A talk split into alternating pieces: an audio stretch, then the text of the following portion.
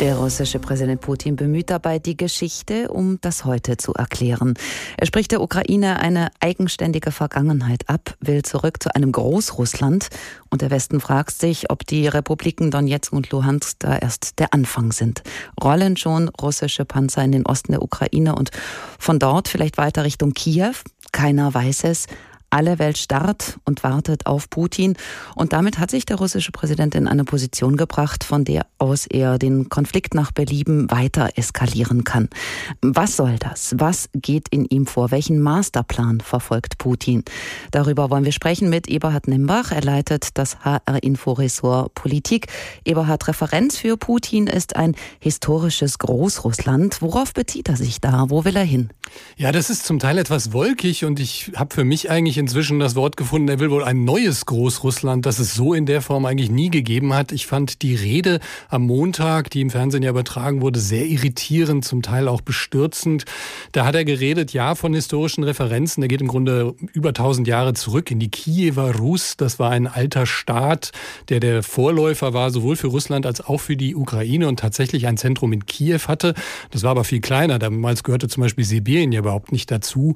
Bisher hat er sich deswegen eher immer an der Sowjetunion orientiert, also am 20. Jahrhundert. Die Sowjetunion war ja sehr groß, aber das das scheint ihn jetzt auch nicht mehr richtig zu befriedigen, weil in der Sowjetunion war die Ukraine eben ein Sowjetstaat mit einer immerhin begrenzten Eigenverwaltung. Das war ja dann auch der Ausgang für die Unabhängigkeit des heutigen Staates. Das will er jetzt auch nicht mehr anerkennen. Deswegen landet er bei Stalin, der von Moskau aus sehr brutal und mit vielen Toten eben auch die Ukraine regiert hat und scheint jetzt davon zu träumen, ein neues Großrussland äh, zu bauen, in dem die Ukraine nur noch Kleinrussland äh, heißen darf, wie es in in einem älteren russischen Sprachgebrauch ist. Eberhard, du hast Russisch studiert, warst oft in Russland und beobachtest Putin seit seinem Amtsantritt vor mehr als 20 Jahren. Wie hat er sich deiner Beobachtung nach verändert? Ja, da sind Enttäuschungen auf beiden Seiten. Es ist so ein bisschen enttäuschte Liebe, glaube ich, könnte man mhm. sagen. Also ich bin Generation 89. Wir haben uns damals für Russland interessiert, weil wir begeistert waren von Gorbatschow, wie die ganze deutsche Öffentlichkeit, muss man ja eigentlich sagen. Dann auch von Jelzin. Es gab einen deutsch-russischen Frühling. In der Zeit sind viele Bindungen entstanden, die ja zum Teil bis heute existieren. Dann kam der Petersburger Dialog, auch die NATO hat Russland eingeladen, ähm, es gab äh, G7, G8. Das hat Putin, als er Ende der 90er Jahre auftauchte, ja erstmal alles auch mitgemacht. Wir sind davon ausgegangen, dass er da weitermacht, wo Gorbatschow und Jelzin anfingen. Aber es gab schon erste Irritationen, weil er immer, eben immer schon, auch Anfang der Nullerjahre, auch im Deutschen Bundestag, auch auf Deutsch gesagt hat, der Zerfall der Sowjetunion, diese ganzen Unabhängigkeiten, das war ein Fehler. Der Westen gibt uns zu wenig Entwicklungsmöglichkeiten. Möglichkeiten ähm, da war schon so ein kleiner Riss, aber vielleicht haben wir den alle auch nicht so hören wollen. Ich erinnere mich vor acht Jahren, da gab es dann diese persönliche Enttäuschung. Da war ich in Sochi mit als politischer Korrespondent bei den Olympischen Winterspielen. Putin ist damals äh, zwischen uns herumgelaufen im roten Trainingsanzug und wollte sehr, sehr stolz seine tatsächlich sehr tollen neuen Anlagen präsentieren, die er bis heute nutzt, die repräsentativ sind. Aber am Ende der Spiele, im, bei der Abschlussveranstaltung, war keine westliche Staatschefin, kein westlicher westlicher Staatschef mehr dabei, weil in der Ukraine da schon äh, in Kiew äh, Tote zu beklagen waren und der Riss schon da war. Seitdem ist eine Entfremdung immer stärker geworden. Es kam der Einmarsch, äh, die Annexion der Krim. Es ging weiter mit Syrien, weiter mit Entfremdung bis heute.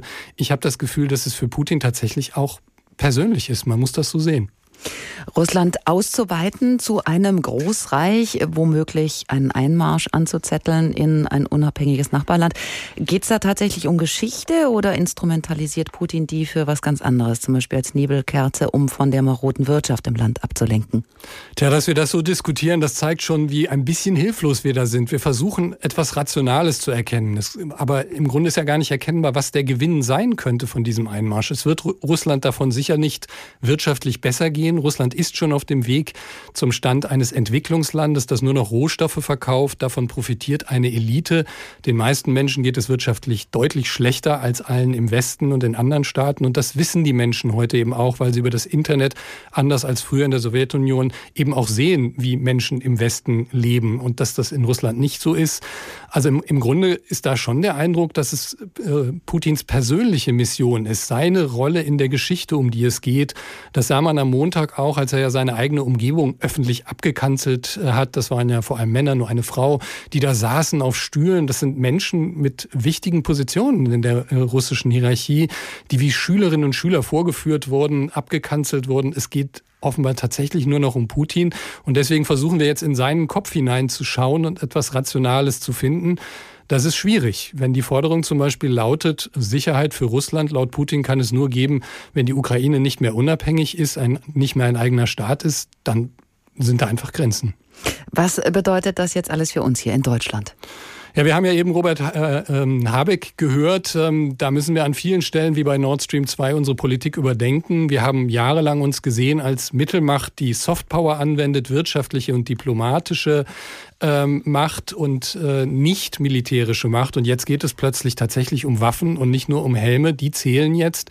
Diese ganze wirtschaftliche Annäherung, diese ganze politische Annäherung scheint nicht funktioniert zu haben. Ist im Moment nicht erkennbar, wie das gehen soll.